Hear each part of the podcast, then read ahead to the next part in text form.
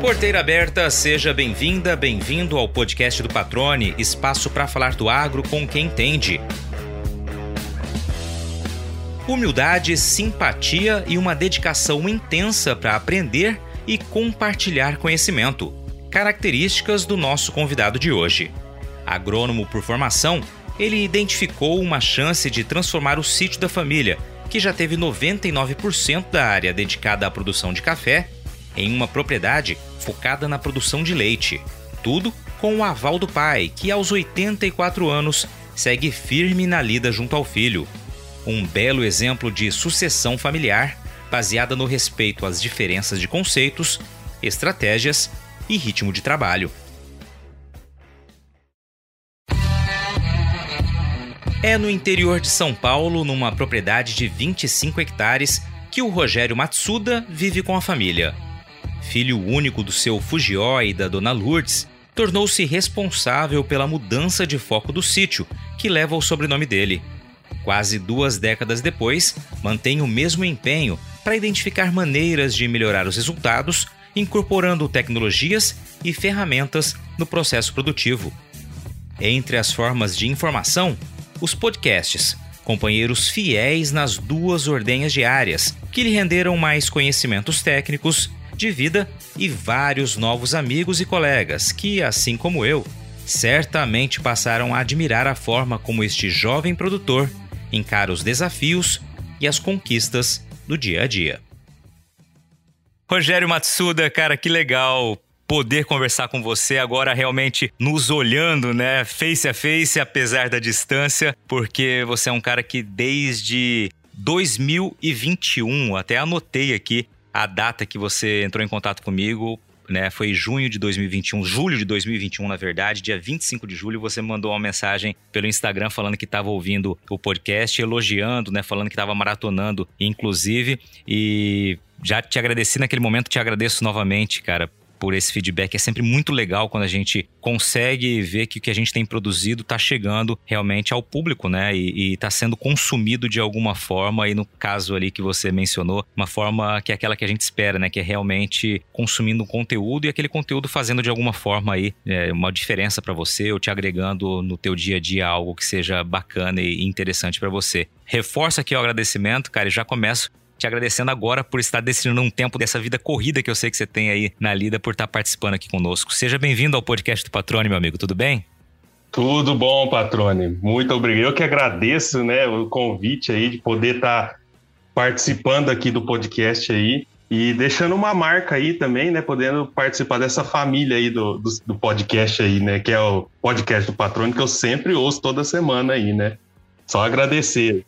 Que legal, cara. Bom, uh, uh, já vou de cara aqui começar avisando pro pessoal que está nos acompanhando que o Rogério ele é um consumidor assíduo aí de podcast, depois vai falar um pouquinho sobre isso. E ele já participou de outros podcasts também. Eu tive a oportunidade de ouvir três aqui. Ele participou do Mundo Agro podcast do professor Rogério Coimbra. Aliás, um abraço, professor. Participou do Nalida Cast e também do Papo Agro podcast, sempre falando, foi em momentos diferentes, né? Foram em momentos diferentes essas participações, mas sempre entregando muito conteúdo que é aquele conteúdo que ele vivencia. Então fica o convite aqui de cara para quem quiser saber um pouquinho mais aí, tem essas oportunidades desses podcasts parceiros aí que eu mencionei. E agora, o grande desafio é fazer uma entrevista diferente aqui com ele para que não seja mais do mesmo, né? Para o nosso ouvinte vai ser algo novo, mas para ele ficaria muito repetitivo se eu fizesse as mesmas perguntas. Mesmo assim, eu quero começar aqui com um pouquinho do que a gente traz de característica, né? Realmente, nos nossos episódios a gente conta um pouquinho, pede que o entrevistado conte um pouquinho das origens. Já vou adiantar aqui que ele é de Lins, do interior de São Paulo, e é da terceira geração de uma família de produtores rurais. Ou seja, aquela pergunta que eu costumo dizer, quando começou ou como começou o seu contato com agro, já caiu por terra aqui, né? Você realmente é filho de produtor, nasceu no campo. Eu queria te perguntar qual a tua primeira imagem de campo, de agro que você tem? O que, que vem na tua cabeça lá atrás, Rogério? Patroneus, eu fui, apesar de nascer na, praticamente na propriedade, né, e vivenciar sempre aqui, né, eu fui começar a participar do, do das atividades da propriedade lá para meus 12, 13 anos, né? Eu sempre andava pelo meio aí junto com meu pai, mas assim, nunca fui de estar tá participando demais, né? E a partir dos 12, 13 anos a gente começou a trabalhar mesmo, né? Uma imagem, você me falou, você buscou isso, uma imagem que eu lembro muito, não foi nem na propriedade, mas foi sempre acompanhando meu pai nas reuniões de cooperativa, nas palestras, né? Isso é uma coisa que eu sempre guardo. Foi onde eu comecei mesmo, né? Mas sendo mais sincero ainda com você, nunca foi uma coisa que eu falei vou vou vou tomar conta da propriedade, né? Nunca nunca almejei isso, né? Eu sempre tive vontade de fazer engenharia civil, filho único, né? Ah, o objetivo dele vai ser cuidar da propriedade, né, tal. Mas não, eu sempre quis fazer engenharia civil. E no último ano do colegial me veio na cabeça e falou assim: ah, vou fazer agronomia, né? Vamos buscar agronomia aí. E, mas também não foi com a intenção de ficar na propriedade, né? Foi sempre querer sair. Minha mãe sempre foi uma incentivadora de queria que eu saísse da propriedade, porque apesar de tudo ela sabia como é difícil a lida aqui no, no campo, né? Então ela sempre quis que eu formasse, ela falou: você pode formar no que você quiser, mas eu quero que você saia, né? Quero que você busque novas, novos horizontes, novas áreas, né? Mas eu fiz agronomia, acabei fazendo agronomia, né? Foram aí cinco anos de faculdade. E quando eu voltei para casa, também não estava com vontade de ficar na propriedade, né? Eu sempre fui querer para fora, né? Minha mãe sempre ficou falando isso: vai para fora, vai para fora. E passei a trabalhar um ano fora. Trabalhei como é, vendedor de milho, né? A gente vendedor de campo de milho, né? Semente de milho. E fiquei um ano fazendo isso. Mas sentia necessidade de estar aqui. Aí que eu, que eu senti necessidade, porque meu pai tocava praticamente a propriedade sozinho e tinha na época um funcionário, mas eu vi que faltava mais alguma coisa, né? Então entrei em, com a intenção de ajudar. No começo não era pecuária de leite, sempre foi, é, o meu pai sempre teve um, pouco de, de, de, gado, né? Mas nunca foi assim foco principal, né? Sempre foi café, né? E frutas, né? A gente tra trabalhava com pinha, né? Pinha, temoia. E entrei para ajudar na propriedade aí. E o meu pai sempre tomando conta, né? Sempre comandando uh, as ações aqui na propriedade. Aí abre um parênteses aqui na, na, na história, que foi numa época onde a Embrapa, né, de São Carlos, eles começaram a fazer um trabalho de campo, né, é, sobre a pecuária de leite, né, que era o projeto Balde Cheio. E chegou até mim esse projeto. Me interessei, né, não tinha uma pecuária, não tinha um gado para isso, né, não tinha um, é, vamos dizer, não era gado de leite, né, era um gado, a gente chama aqui tatu com cobra, né, que serve para as duas aptidões, e, e aí a gente foi, eu entrei no projeto e eu me apaixonei pelo negócio, né? É, aí, vamos dizer, o bichinho ali da, da pecuária de leite me picou e apaixonei pelo negócio. E aos poucos, conforme a, a pecuária de leite foi crescendo da propriedade, meu pai foi me dando liberdade, né? E eu fui aumentando e tomando conta de um pouco mais de áreas, de área da propriedade, né? E ele como meu pai sempre foi uma pessoa tranquila e sempre ele não fala isso, mas ele confia, ele confia em mim, né? Então ele sempre foi abrindo mão, sempre foi abrindo mão, abrindo mão. Não, tá dando certo, deixa ele crescer, deixa ele investir, né? E aí a gente foi foi aumentando, aumentando, até que hoje 100% da propriedade é focada no gado de leite, né? Hoje 100% é, é tudo que a gente faz aqui na propriedade é pro gado de leite. É, nunca foi minha intenção fazer isso, eu nunca, eu nunca imaginei que eu ia mexer com gado de leite. Quando eu estava na faculdade, eu tinha aula que falava sobre gado de leite, mas nunca me chamou atenção, né? Eu achava até, como se diz, loucura, né? Ficar fazendo ordenha de manhã e à tarde. Eu falei, esse negócio não é para mim, eu vou ficar preso. E aos poucos eu fui gostando, né? Conforme eu fui trabalhando, fui gostando. Hoje em dia, a propriedade, ela no total, ela tem 25 hectares. É, a área é 100% para o leite. A gente planta um pouco de milho e eu faço uma safrinha. Comecei a fazer uma safrinha é, desde a partir do ano passado de girassol. Né? Esse ano eu pretendo entrar com girassol de novo para volumoso para gado de leite, para fazer silagem. E é, na parte na época do verão, é, a gente trabalha com pasto, né? Então o gado vai para o pasto e na, na, época do inverno, né, que é a época de seca aqui para a gente, é, a gente confina 100% do gado e a gente faz essa alimentação com milho e girassol. Então, assim, hoje é, é focado no leite. Queria fazer alguns pontos aqui, algumas observações sobre o que você comentou. Primeiro, você disse que inicialmente, então, trabalhou pelo menos um ano ali na profissão, né? Como agrônomo, se formou e aí foi correr trecho aí, né? Foi realmente é, desempenhar essa atividade. O que, que você consegue dizer, é, filtrar, que você trouxe dessa experiência para o teu dia a dia, Rogério? Eu pergunto isso porque já tive a oportunidade de entrevistar também é, produtores que acabaram né, dando sequência à atividade na fazenda, mas passaram um tempo né, como profissionais no mercado. E aí trouxeram alguma bagagem, alguma experiência, um olhar talvez diferenciado para o que vivenciava ali no dia a dia na fazenda. O é, que, que você conseguiu filtrar, se é que você conseguiu filtrar alguma coisa que lhe trouxe de observação diferente, enfim, um olhar aí com essa visão de fora também? Patrônio, eu acho que é, dar a cara a tapa, né? Se mostrar foi um ponto, né? Porque eu tive que sair de casa, né? Eu tive que sair de casa, conversar com o produtor, dar a cara a tapa, passar uma confiança, mostrar uma responsabilidade, né? Então, é, isso hoje, é, com, com, essa bagagem que eu consegui, né? Hoje eu, hoje eu sou uma pessoa que eu falo assim, eu, eu corro atrás, né? Se eu preciso de uma informação, eu corro atrás. Né? Eu não sou um produtor que vou ficar esperando alguém trazer alguma, alguma informação para mim. Ah, mas por que, que não falou isso para mim? Não, eu vou atrás. Uhum. Né? Então eu acho que essa saída de casa, essa saída para o mercado, né? conhecer pessoas novas, me trouxe esse. abriu esse leque de poder conversar com pessoas, né?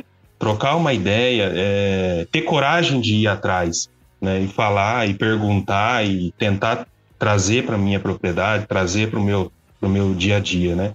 Eu acho que esse foi um ponto muito chave, né?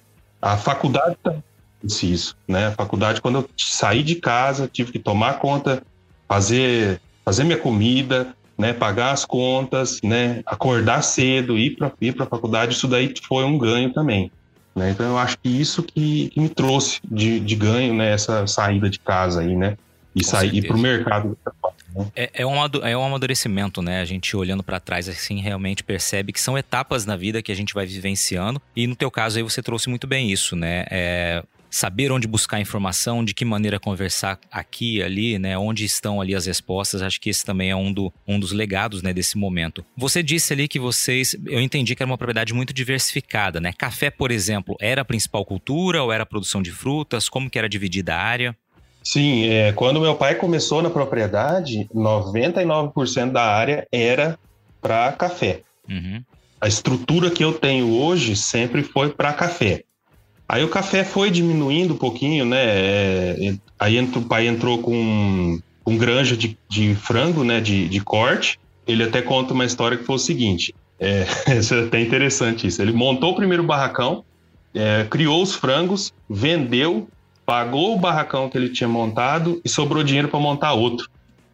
Aí ele montou o segundo barracão, fez dinheiro, pagou, é, sobrou dinheiro para montar o terceiro. E ele foi isso até o sexto barracão. Quando chegou no sexto barracão, ele não fechou as contas e parou. Olha só. Né? Então, isso hoje, dos barracões de frango que, que naquela época tinha, hoje eu tenho dois que a gente trabalha com o gado de leite embaixo, né? A gente modificou algumas estruturas, alguma coisa, para trabalhar com gado de leite. É, na época do café, a gente tinha barracão para guardar café, é, secador, né? Então hoje em dia já não tem mais essas coisas, né? O barracão ainda continua, mas secador já não tem. Depois disso, patrão, a gente entrou com, com pinha temoia, com frutas, né? O café sempre teve aí, né? O café sempre teve um pouquinho na propriedade, mas teve, né? É, a gente entrou com uma parte de frutas e aí, se eu não me, é, não, não vou lembrar direito mais ou menos a ordem aí, mas ele casou com a minha mãe. E nessa época, o meu vô, ele trabalhava, sempre foi rolista de gado, né? Comprava, vendia, comprava, vendia. E ele falava pro meu pai, falava assim, é, gado é poupança. Gado é poupança. Então, sempre sobrar um dinheirinho, vai lá, compra um, umas cabeças de gado e deixa lá reservado. Quando você precisar, tá lá, né? Então, a partir do momento que ele casou com a minha mãe, ele começou a manter um, um gado, né? Uma, umas cabeças de gado, né? Bem pouco, né? Que nem eu te falei, bem pouco, mas sempre teve. E quer queira, quer não, esse foi o início para mim trabalhar com gado de leite. Uhum. Né? Se não tivesse esse, esse incentivo do meu avô, hoje provavelmente eu não teria, não trabalharia, trabalharia com gado de leite, porque ele tem, é, isso já vem de uma, um legado do meu avô, né? Ele sempre falou isso, né? E a gente sempre manteve. E aí, conforme o gado de leite foi entrando na propriedade, a gente foi melhorando, as outras coisas foram diminuindo, essencialmente por falta de mão de obra. Né? Café a gente tinha que trazer para colheita, tinha que ser manual, não tinha como ser mecanizado na época. Então a gente eliminou o café, entrou com pasto, né? Ou entrou com milho para fazer silagem. É, as frutas também foram saindo, né? E a gente entrou com, com pasto, né? Então, o gado de leite ele foi tomando conta, né? E essas coisas foram foram saindo da propriedade, né? Tá chegando a hora da maior feira de tecnologia e negócios do maior chapadão agricultável do mundo. É a Parecis Superagro 2023, que este ano tá literalmente cheia de novidades por todos os lados. A começar pelo Parque Odenir Ortolan, que está de cara nova, passando por uma reestruturação que vai tornar ainda melhor a maneira de visitar, conhecer e explorar as atrações da feira. Para ter uma ideia, são 50% a mais de novos espaços para expositores. Então você já imagina o que vai encontrar por lá, né? Grandes máquinas, vitrines tecnológicas, demonstrações, além de palestras nacionais e muitas oportunidades para realizar excelentes negócios. Já anota aí na sua agenda, hein? De 28 a 31 de março em Campo Novo do Parecis. Parecis Superagro 2023, semeando agora um futuro de inovação. Você diz aí, Rogério, contando um pouquinho, né, a história, na verdade, não é que a propriedade ela era extremamente diversificada ao mesmo tempo. Ela foi passando fases e em um determinado momento você tinha mais de uma cultura ali, né, realmente como busca de fonte alternativa de renda. E é algo que a gente costuma ouvir, né, diversificar a propriedade para ter, né, é, ali exatamente outras possibilidades de, de, de, fonte de renda. E vocês, de um determinado tempo para cá, vocês têm feito um caminho até o inverso disso, né? Vocês decidiram focar de fato, gradativamente, é claro, mas numa atividade para buscar a excelência, vou utilizar essa palavra, dessa, dessa atividade, ou seja, buscar o máximo retorno possível dentro da realidade de vocês, né? Uma propriedade com 25 hectares, como você mencionou, mas ser é, buscar a excelência, alcançar a excelência em uma atividade apenas inicialmente, né? Como que vocês foram tomando essa decisão gradativamente? É, isso foi conforme a, a, pecuária leiteira ela foi se mostrando rentável, né? Então, conforme ela foi melhorando seu rendimento, a gente foi cada vez mais investindo, tomando o lugar que era do café, tomando o lugar que era das frutas, né? Então, ela foi, foi é, absorvendo toda a propriedade, né? Nesse ponto, né? Hoje em dia, a gente, eu estou buscando uma, uma diversificação tentando trabalhar com, com uma, uma cultura, né, um sistema, na verdade, né, que é a integração, né, que a gente chama de integração lavoura-pecuária. No meu caso, não vai ter a lavoura. A gente vai trabalhar com, é, a gente fala IPF, que seria integração pecuária-floresta, né, onde eu vou futuramente, né, provavelmente esse ano a gente já vai começar a fazer isso, a gente vai trabalhar com ranks de eucalipto entre os pastos. Futuramente esse eucalipto vai me dar renda, né? Eu vou poder vender a madeira, mas eu acredito muito mais no benefício do eucalipto com o, com o pasto. Eu estou apostando mais nisso. Eu acho que quem vai sair mais ganhando no final das contas vai ser o pasto, né? Sombra, quebra-vento, né? Então eu acho que o pasto vai ser muito melhor. Eu vou conseguir trabalhar com mais vacas por área, com menos custo, né? Então eu acho que é, é uma saída, né? Diversificando um pouco, né? Excelente, cara. E aí você disse, agora eu vou voltar um pouquinho na, na tua fala inicial, que você, por meio de um contato ali com a Embrapa, buscou informação, surgiu esse interesse de investir na pecuária leiteira e a gente avançou um pouquinho nessa, nessa história, né? Como vocês começaram? Eu queria que você me dissesse hoje qual é o plantel de vocês, o rebanho de vocês, e como vocês começaram para a gente entender essa evolução. Se eu não estou enganado aqui, a gente está falando aí em torno de uma década aí, mais ou menos, né? um pouco menos que isso, talvez, que vocês começaram a investir na pecuária leiteira, né? É um pouco mais, né? A gente, é, eu comecei mesmo. Ah, perdão, você se formou quase duas décadas, na verdade. Você se formou em 2003, se eu não me engano, né? Isso, isso. É certo. Porque, porque eu comecei mesmo com o gado de leite, né? foi em 2005, né? 2005, 2006 foi a época que eu, eu implantei a primeira área de Mombasa. E até hoje essa área está lá, de Mombasa. Né? E eu faço rotacionado nessa área. A história mais ou menos é assim, patrônio. A gente começou porque surgiu uma oportunidade, né? Tinha, é, como o técnico da Embrapa, né, o Arthur Quinelato, né, na época, ele tinha acho que por região em torno de quatro a cinco propriedades que ele dava assistência e tinha uma, uma dessas propriedades é, saiu, saiu do programa, tal, não deu certo e abriu essa vaga. E eu fui indicado para entrar, né? Para ter a assistência do Arthur aí durante quatro anos. Eu agarrei, né? Eu falei, vamos ver, né? Vamos ver o que que dá, né? E o Arthur, para quem conhece, é uma pessoa muito rígida, né? É, e ele sempre cobra. As visitas eram de quatro, quatro meses, né? E ele vinha, fazia, mostrava o que estava errado, se tinha corrigido, tinha o que ele tinha combinado, né? Então ele sempre foi muito rígido com isso, né? Então a gente começou com assistência dele. E tinha o pessoal da, da CAT, né, da Casa Agricultura, né, daqui da, de Lins, que também estava junto para dar assistência. Então foram quatro anos assim que a propriedade saiu de 70 litros e chegou a 400 litros dia, né? Então a mudança foi rápida, né? Foi muito rápida. A gente não estava esperando isso. Com um investimento baixo, o investimento mais caro na época era comprar os animais, né? Só que como a gente foi trocando os animais, né? Então não ficou tão caro, né? Porque eu mandei o, o a vaca que eu dava 2, 3 litros, uma vaca dava 8, né? 8, 9, né? Então a evolução foi mais ou menos assim. É, o pico da propriedade passou, mais ou menos eu estava em torno de quase 500 litros dia.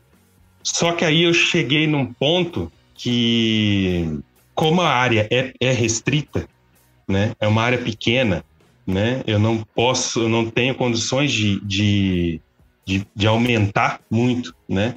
Então o que eu tenho que fazer é mudar, é, melhorar a qualidade, né? Então eu preciso melhorar a qualidade do rebanho, eu preciso melhorar a qualidade da comida, né? Então é, eu falo que não acompanhou, né? Então ela chegou no topo e eu não tinha como, como manter esse gado, principalmente na época da seca, né? Então, é, foi aonde eu resolvi diminuir. Essa época eu resolvi diminuir, porque é, é, o que eu sempre falo: menos é mais, né? Menos é mais. Então, eu prefiro diminuir, trabalhar numa, numa carga que eu consigo fazer aqui dentro da minha casa, né? Dentro da minha propriedade, e conseguir pagar as contas e continuar, né? Então, essa propriedade teve esses, esses altos e baixos, né? Mostrando o que estava acontecendo, né? Porque quer queira, quer não, é, a gente enxerga, né? A gente sabe o limite da propriedade, né? Então, eu tive que tomar essas decisões, né? No meio do caminho aí. Então, quando eu estava com 400, 500 litros de leite dia, é, a gente estava num, num movimento que era, era muito para pouca gente. Então, eu comecei a desacelerar. É, só um parênteses, meu pai sempre me ajudou naquela, desde aquela época até hoje ele ajuda. Hoje é, hoje ele tem 84 anos, né? Hoje ele tem 84 anos. É ele que trata as bezerras, né? É ele que dá o leite para as bezerras, bate a ração, sempre deixa a ração pronta. Então essa parte é responsabilidade dele. Eu até assim, eu, eu deixo ele fazer, né? Eu respeito muito ele e não cobro muito ele. Quando ele erra, a gente não por que, que eu vou brigar com um cara de 84 anos, né, patrão, que tá lá fazendo um serviço para me ajudar, uhum. né? Então, a gente, não, pai, deixa quieto aqui, vamos, vamos fazer assim, vamos tentar melhorar aqui e boa, né? Não tem, não tem, né? Então eu respeito muito ele nesse ponto. Então hoje sou eu e ele que toca a propriedade. Nós não estamos mais nesse pico de produção, né? Hoje a gente já está com um pouco menos, mas é o que eu falo. É, hoje eu priorizei, é lógico que a propriedade tem que pagar as contas e está pagando as contas, mas eu priorizei o convívio com ele, sabe? Então eu quero aproveitar isso. Então eu, não, eu quero trabalhar numa, numa, certa, numa certa folga, né? Lógico, né? Tem que rodar, o sítio tem que rodar, mas eu quero convívio com ele, patrão. Então eu quero, quero ter isso, né? Então diminuir a minha a, a propriedade, diminuir o, o, andar da carruagem, né? Diminuir a, a força da propriedade para poder estar junto com ele. Então, e eu acho que isso não tem preço, né? Eu acho que futuramente eu vou falar assim, pô, valeu a pena dar aquela freada e aproveitar aí o pai aí. Eu acho que acho que é o que fica, cara. Acho que a gente não, não, não é nada. O que me mostrou isso é, foi a perca da minha mãe há dois anos atrás. Né? É, minha mãe sempre foi rígida, né? Como eu te falei, minha mãe é, foi professora de primeiro ano, de primário né? Ela que deu aula para mim. então, assim, é, quando eu perdi ela, eu senti, eu falei assim, poxa, eu poderia ter aproveitado mais, né? Eu falei, não, agora eu vou aproveitar o pai aí, vamos, e vamos devagar um pouco, lá pra frente a gente toca de novo.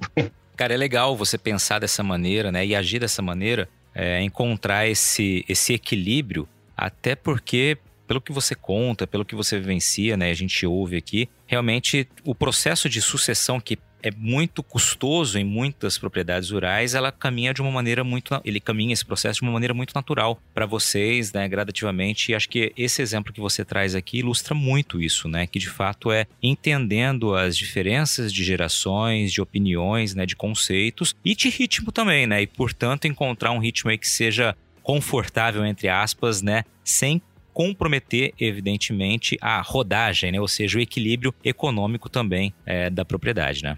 Sim, sim. Eu acho que a gente tem que viver, né, patrônio? Gente, muita gente fala assim que ah, quem mexe com leite não vive, trabalha aí 24 horas, tal, né? É, eu acho assim, quando tem que fazer, eu faço, né? Às vezes tem que trabalhar à noite, eu vou trabalhar à noite, né? É, mas são períodos. E hoje em dia eu acho que vale muito mais essa troca de conversa com meu pai, né? Apesar de ele, ele saber que a responsabilidade está comigo, né? Ele passou para mim já, mas toda mudança é, eu converso com ele. Toda mudança, toda, todas as coisas que eu vou fazer na propriedade, eu, eu peço a opinião dele. Por mais que eu, eu saiba que ele talvez não, não entenda, né? Mas eu explico, falei, pai, a gente tá, vamos, vamos experimentar plantar eucalipto, né? Vamos ver como é que funciona, tal. Mostra os poréns para ele. Aí ele fala assim, não, vamos, eu acho que vai dar certo, sim. Né? E ele sempre esteve do meu lado, ele sempre apoiou. Então essa é, essa questão de sucessão mesmo que você comentou, é para mim, se bem que eu sou filho único também, né? Não tem com quem brigar, né? Mas é, é muito, realmente é muito tranquilo mesmo né? Realmente é muito tranquilo. Ele simplesmente ele falou assim: não, é, tá com você. Eu tô junto. Bacana, cara. Né? Só pra gente trazer aqui para quem tá nos ouvindo, você falou que chegou a produzir no pico até 500 litros por dia. Na época, teu plantel era de quanto e qual era o rebanho que vocês tinham? Só pra gente ter esses números também aqui. Em torno de 30, 30 e poucas vacas nessa em época, né? ali, né? E, e hoje vocês Saúde. tiraram um pouco o pé, vocês estão com quanto aí a produção diária aproximada? Hoje está com mais ou menos em torno de 300 litros, né? Uhum. De 250 litros, que é mais ou menos a média do ano, né? Que, uhum. eu, que eu mantenho e em torno de 18 cabeças, né? Por aí, né? Ou seja, vocês então, já se tornaram mais produtivos, né? O desempenho melhorou por animal aí. Melhorou, melhorou.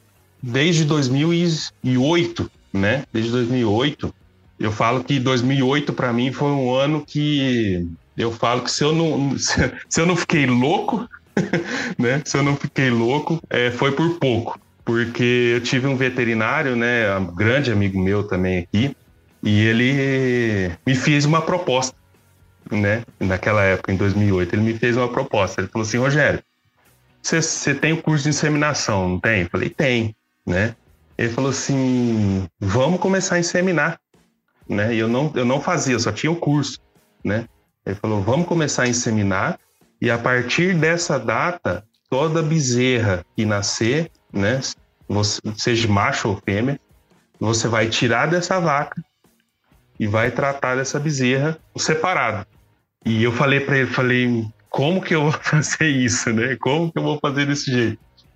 E aí eu falei assim, não, então vamos, vamos, vamos começar, né? Ele falou, e comprei um botijão nessa época, comprei um botijão de sêmen, comprei sêmen e comecei a inseminar. Vendi o touro, patrão. Desde 2008 eu não tenho um touro na propriedade. Preocupado, né? Porque eu, sabe, eu já tinha feito curso de inseminação, né? Mas não... a responsabilidade ia ser, ia ser minha, né? Totalmente minha né? Inseminar o animal, ver o, é, é, ver o cio, inseminar o animal. Então, eu assumi. Falei, ah, vamos, vamos ver o que que dá. Então, a partir de 2008, a gente começou a inseminar. Eu vendi o touro, comecei a inseminar. E toda vaca que paria, o bezerro, eu tirava o bezerro, criava o bezerro fora. E dei muita sorte, porque mais ou menos 70% do gado aceitou tirar leite sem, sem bezerro. Eu já tinha um gado girolando para holandês na época e aceitou, né? As que não aceitaram, o que, que eu ia fazer? Né? Ah, não, continua tirando com bezerro. Não, eu falei, vou vender. Senão, se, se não vai entrar no sistema, não vou ficar que nem doido pegando bezerro, colocando para descer o leite, né? Não, vamos eliminar. Eu vendi essas vacas, né? E só fiquei com vaca que aceitou e de lá para cá eu fui inseminando e criando o bezerro fora da mãe. Aí o desafio dobrou. O manejo melhorou. O manejo melhorou muito. Qualidade do leite, né? O manejo com as vacas, e isso ajudou em muito. Mas eu tinha bezerro para criar, né? coisa que eu não tinha antes, né? E aí começa a entrar doença, e você perde animal, e você até pegar. Eu, é, eu falo muito em olhar clínico, a gente, você não pode olhar para um animal por olhar. Você tem que olhar e tentar entender o que, que ele está te mostrando, né? E o animal mostra, né? A gente, a gente que é, não tem sensibilidade de, de, de analisar o, o que ele está querendo dizer. E até aprender as doenças, fazer preventivo, né? Então demorou. Mas eu tinha que vencer essa fase. E foi até hoje, graças a Deus, a gente continua fazendo esse mesmo sistema né? Sem bezerro no pé da vaca, criando a bezerra fora da mãe e inseminando. E de uns cinco anos para cá a gente começou a fazer o acasalamento. Então o técnico vem na propriedade, é, analisa acho que 18, 18 características do animal e joga no programa e o programa indica um sêmen, né? Indica um touro. Então, a partir des, uh, desses anos para cá, só, só vem nasci, nascendo o animal de acasalamento. Então, é, já é um animal melhorado, né? E isso ajuda muito na genética e provavelmente futuramente vai melhorar essa, essa produção, né, por área aí, né? Só por curiosidade, que, que raças você utiliza aí na propriedade? Eu trabalho muito com Jersey e holandês, uhum. né? É, a pasto, tá? Então muita gente me chama de louco por isso, mas, mas eu trabalho com Jersey holandês a pasto, né? É, eu acho que é questão de manejo, né? Questão de horário, horário de, de ir para o pasto. A gente trabalha com pastejo noturno, então as vacas pastam somente à noite. Então é uma, uma hora fresca, uma hora que não tem sol, então a vaca come tranquila, né? E durante o dia ela está debaixo da sombra. Durante o dia ela fica lá debaixo de uma árvore, fica descansando, né? E é, eu acho que é, é o que ajuda. Né? Acho que é uma questão de manejo. E agora uma pausa no bate-papo para dar um recado a você que é produtor ou produtora rural. Já tá na hora de pensar na próxima jogada, hein? Então, que tal mirar na semente e acertar em ótimos resultados para sua lavoura? A Agrosol tem um portfólio completo para sua safra 2023-2024 com opções de cultivares de soja para os diferentes contextos e realidades de todo o cerrado brasileiro, com as melhores tecnologias dos principais obtentores do mercado. Além de sementes de soja de alta qualidade, a Agrosol também oferece tratamento de sementes industrial com certificação de excelência pela Singenta, serviço de entrega, posicionamento de cultivares, ajuste fino de plantio e um acompanhamento especial do time de campo.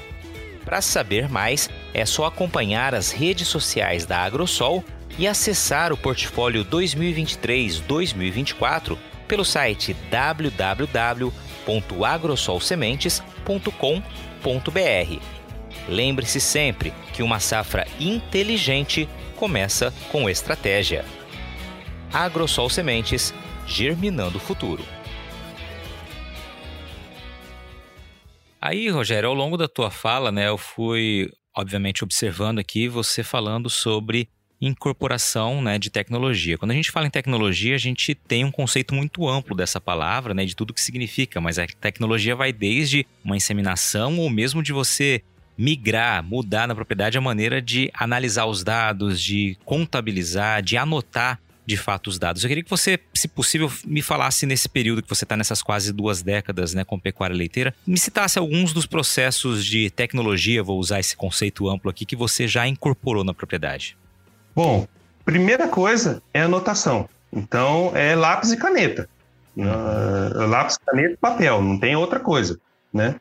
Então, desde 2005, a gente vem fazendo as anotações. É, vaca que pariu, é, que touro que eu inseminei, a bezerra, né, se, se, filha de que, que touro, né, de que vaca. Então, desde 2005 a gente vem fazendo essas anotações. É, custo, né, custo, despesa, né, é, receita, a gente vem trabalhando sempre isso. É, eu trabalho com eu trabalho com uma planilha no Excel, né, onde a gente analisa essa parte dos custos e um software que eu incorporei de uns dois anos para cá. Eu continuo os dois ainda. A planilha de Excel, para mim, que é como é eu que faço tudo, né? É eu que faço, eu que analiso, eu vejo como é que está o custo, né? E onde que eu estou gastando mais, onde que eu estou gastando menos, quanto que está sobrando, quanto que está deixando de sobrar. É, para mim, a planilha de Excel é muito mais fácil, né? O software eu faço, mas o software ele, ele, ele engloba a parte zootécnica e a parte financeira. Né? Então, é os dois no, no, numa coisa só.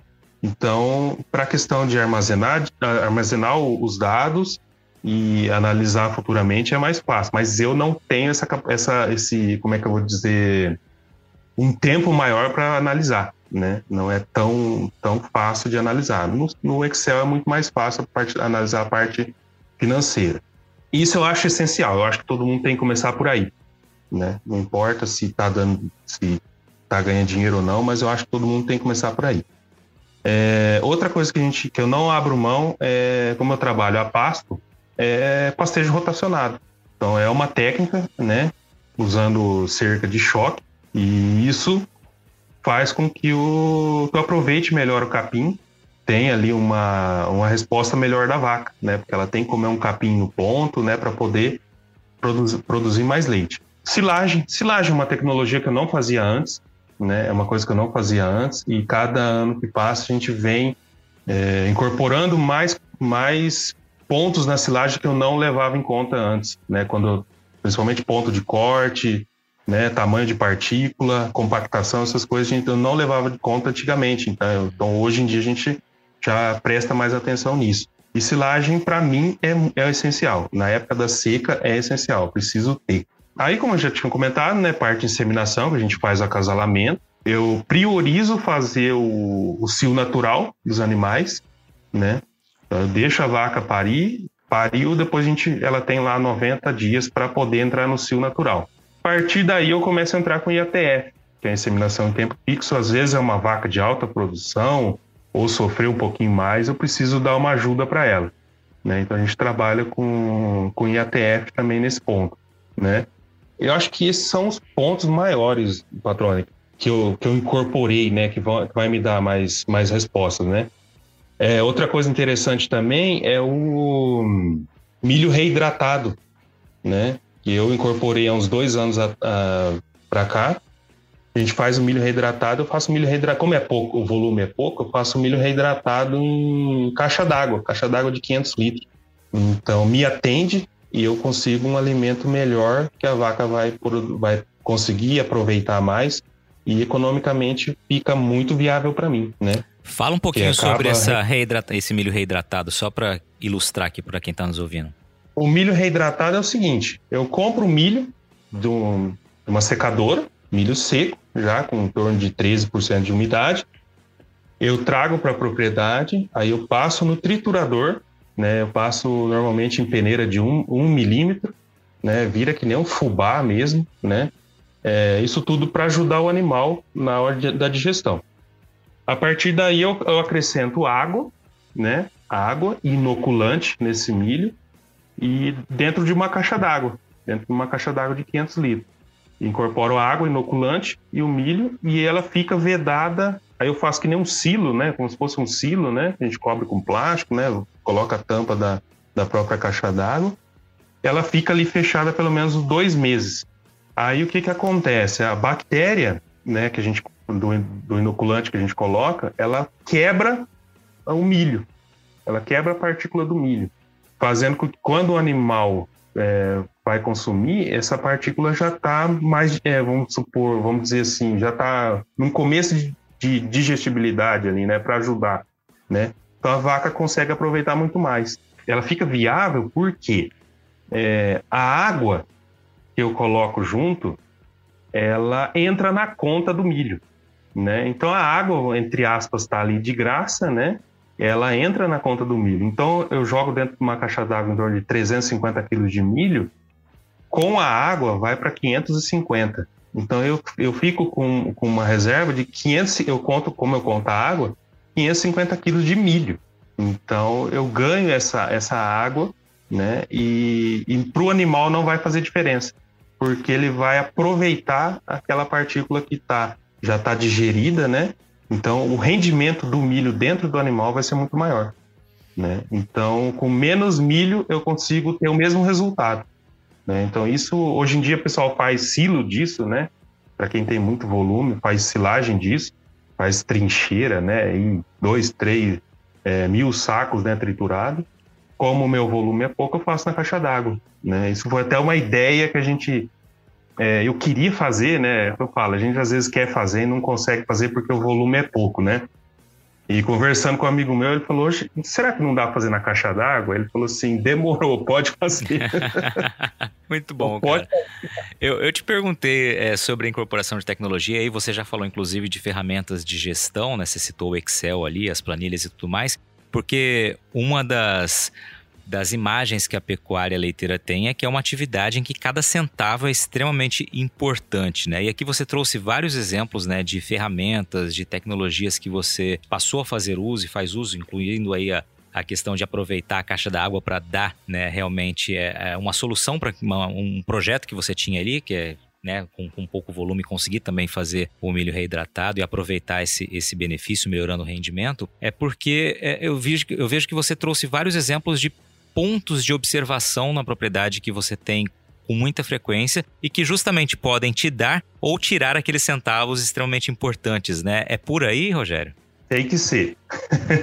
Tem que ser. Gado de leite, é, pecuária de leite, você ganha nos centavos, patrônio é, economizando ali no milho, é, ganhando ali né, no milho ali 30 centavos ali por quilo, 20 centavos por quilo, né? É você dando um capim no ponto, né? Com proteína no, alta, para que essa vaca dê ali meio litro a mais e você consiga ali alguns centavos a mais. É uma compra, né? É você olhando uma planilha de Excel, vendo onde você está gastando mais, melhorando a sua compra, né? que eu consigo economizar ali um real por saco de soja ali que eu compro para bater a ração, né? Hoje em torno de 50% do custo, né? No mínimo 50% do custo é, é, é, é, a ração, né? Hoje, para mim, milho e soja tá muito caro, né? Para quem produz milho e soja tá muito bom, mas para mim pesa demais, pesa demais isso.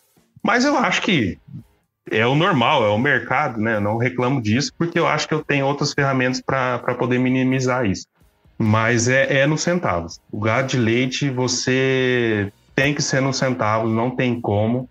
O gado de leite, a gente sempre faz a conta seguinte: é, é 30 dias. Então, se você conseguir um litro a mais por dia numa vaca, são 30 litros no final do mês. Então, 30 litros hoje, 2, 2,50 que está aí, já são 60, 70, 80 reais aí a mais que você consegue. Então, isso tem, tem que ser por esse lado, né? Gado de leite a gente usa assim. Perfeito, cara. E aí você já trouxe um pouquinho de visão de mercado, né? Custos extremamente elevados, né? E aí você tem que realmente fazer uso das estratégias para economizar ou tirar rendimento maior em uma, todas, uma das etapas ou uma das dos processos aí que você tem no, no dia a dia. Você está ouvindo o podcast do Patrone, agroinformação com quem entende.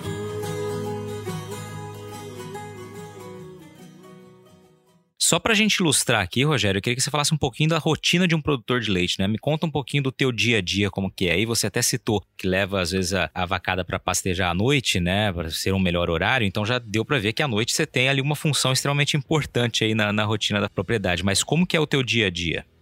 Bom, é, varia de acordo com, com a época do ano, né, patrônio? Porque, por exemplo, essa época mesmo, agora para frente, a gente vai trabalhar, começar a fazer silagem, né? Então, apesar de essa semana estar tá tranquila, semana que vem pode pegar fogo, né? Mas a rotina, a rotina diária, a obrigação que a gente fala, né? A obrigação que eu tenho que fazer todo dia é ordenha cedo e à tarde, né? Eu falo que leiteiro guloso tira, tira leite à tarde, né? O, o leiteiro guloso não tira leite à tarde, só de manhã, né? Mas eu tiro leite cedo e à tarde, né? Em torno aí de umas 5 é, horas, 5, 5 e meia da manhã a gente já começa, né, da parte da manhã, e à tarde, lá para umas 4 e meia, 5 horas, a gente já está fazendo a segunda ordenha também.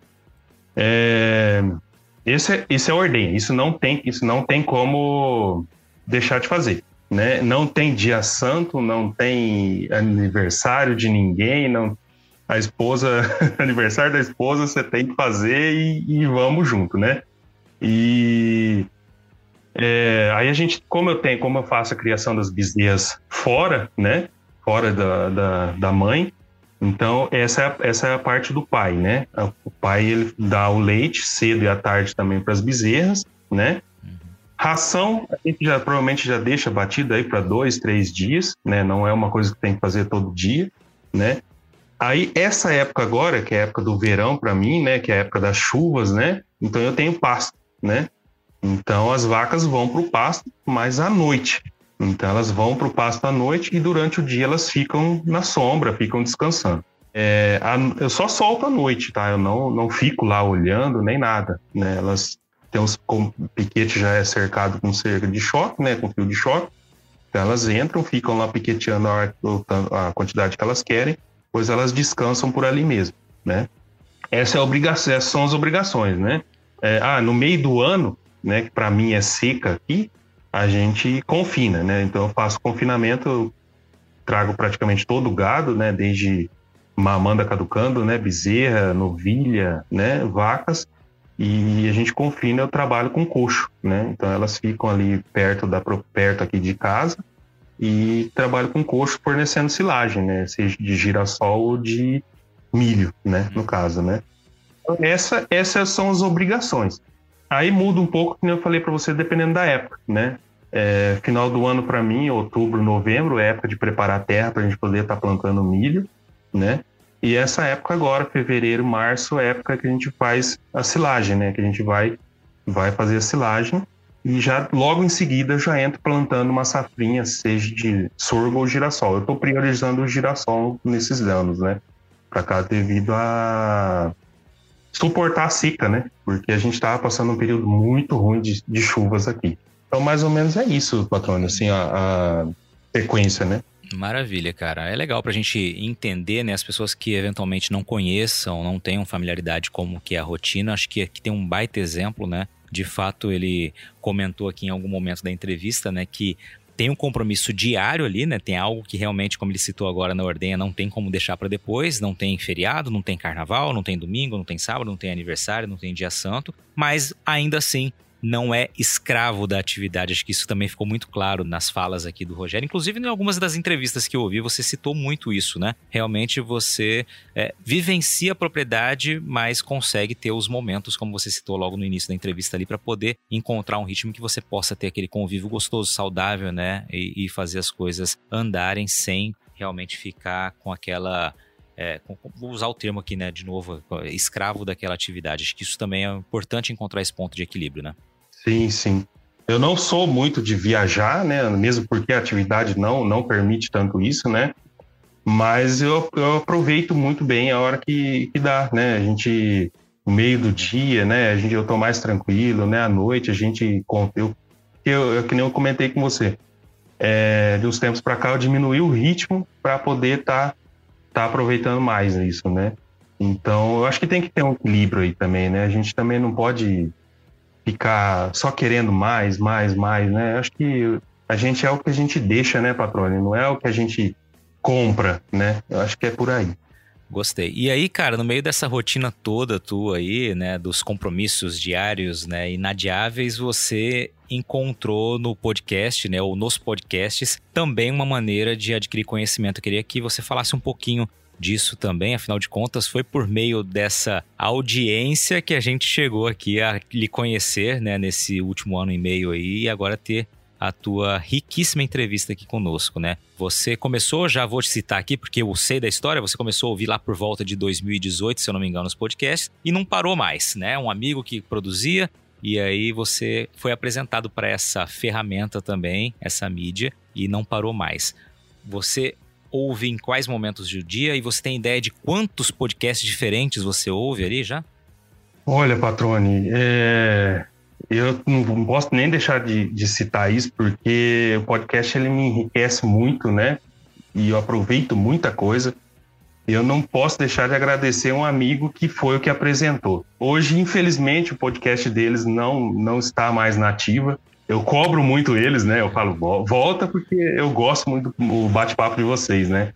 Então, foi o Fernando Viana, né, do Nalida Cast, ele que, que começou é, a fazer um podcast. Eu não sabia o que, que era isso, né? Não tinha nem noção que existia isso e me apresentou, mostrou, falou: ó, baixa esse aplicativo aqui e tal, e que a gente vai começar a lançar uns, uns episódios lá e, e você escuta, né? Ali que, que tudo começou ali a história do podcast.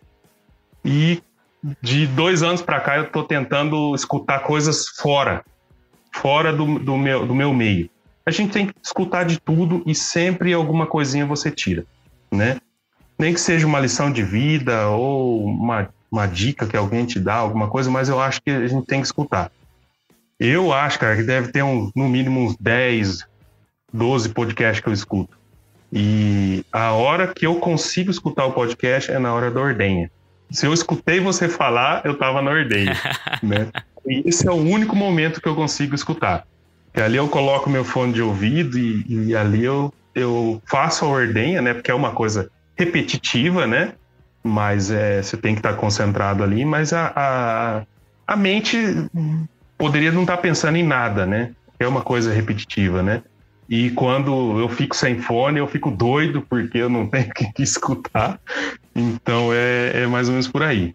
Legal, cara. E assim, além, além das histórias de vida, como você destacou, né, você tem aprendizado, conteúdo que realmente você pode colocar em prática. Acho que isso que é o grande, o grande barato, né? Realmente você ouvir algo do setor ou não, de outras áreas que seja, mas que você realmente possa filtrar algo que vai, vai ser útil, né? E acho que existem muitas possibilidades realmente quando a gente se dedica a ouvir, né? E a buscar realmente conhecimento ali por meio de experiência de outras pessoas, né? O ILPF, por exemplo, foi de um, de um dos podcasts, né? Foi um dos podcasts e me abriu a mente. Falei, pô, é, por incrível que pareça, eu tenho o livro do, do ILPF, o primeiro que foi lançado, e tá, estava sempre aqui na minha estante e nunca me abriu a mente, né? Mas você escutando alguém falar, alguém mostrar o que, os resultados tal, é, eu falei, pô, o livro tá aqui, eu preciso ler esse negócio e colocar em prática, né? Eu acho que é isso daí. Maravilha, cara. Rogério, a gente tá caminhando pro fim aqui, passou muito rápido esse, esse bate-papo aqui, cara. Eu queria perguntar, né, o nome do seu pai, evidentemente, a gente falou bastante dele aqui, não lhe perguntei o nome dele. Meu pai é o Fujio Matsuda. Fugió, seu Fugió, um grande abraço. Não sei se ele tá próximo a você aí, mas não estando, manda um abraço para ele, tá? Parabéns pela história, por também saber como passar o bastão da propriedade, né? A gente sabe que esse é um momento delicado para muitas propriedades, né? E aqui a gente percebe a naturalidade como isso foi feito e por estar, né, ao teu lado aí no dia a dia, acho que é uma história riquíssima, riquíssima, riquíssima e que foi muito bacana ouvir. Então deixa um abraço pro teu pai aí. Quem sabe aí ele também ouça essa entrevista, né? E um dia futuramente, quem sabe a gente possa também ouvi-lo aqui. Com certeza. Muito bom. E me diz uma coisa, pra gente, pra gente seguir aqui pro fim, é, você comentou comigo antes da entrevista, né, que a sua filha também participa e tem uma, uma atividade que ela desempenha na propriedade ali. Uh, ela tem, se eu não me engano, 17 anos, né? Você já começa também a perceber esse interesse dela pela atividade, pelo campo? Patrone, eu nunca fui de obrigar, é, principalmente a minha filha, né, é, fazer, assumir isso daqui, né, assumir a propriedade, né? mas eu tento jogar uma sementinha, né? É, se se ela gostar, ótimo, né? Eu vou ficar muito feliz, né? Mas se ela seguir outra área, também vou ficar muito feliz, né? Eu acho que o que vale é, é a felicidade dela, né? A escolha dela. Quem sou eu para estar tá determinando isso? Mas eu acho que obrigações, né, é, enriquecem a pessoa.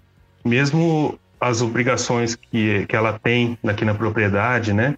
Não vá futuramente fazer parte do, do trabalho que ela escolher, mas é, a responsabilidade, a, a, semente da responsabilidade ela tem, porque eu passei isso. Então ela, ela tem responsabilidade hoje, duas vezes por semana, lavar todos os coxos da propriedade. Esteja chovendo, esteja não, às vezes a gente negocia isso, né? negocia o dia, né? Mas ela, ela faz. Ela faz. Hoje, ela acho que praticamente já faz uns dois anos que ela faz isso. E eu, hoje eu não preciso falar para ela. Ela sabe que ela tem que fazer. É, se isso plantou uma semente de responsabilidade dela, né, uma sementinha da responsabilidade, e que sirva para a vida dela, ótimo, né? Para mim eu já estou muito contente disso. Jamais obrigaria ela a fazer a veterinária ou fazer agronomia para vir cuidar da propriedade. Jamais, jamais. Uhum. Eu acho que ela tem a cabeça dela, ela tem que escolher o que ela quer fazer. Mas se cair para o campo. Graças a Deus.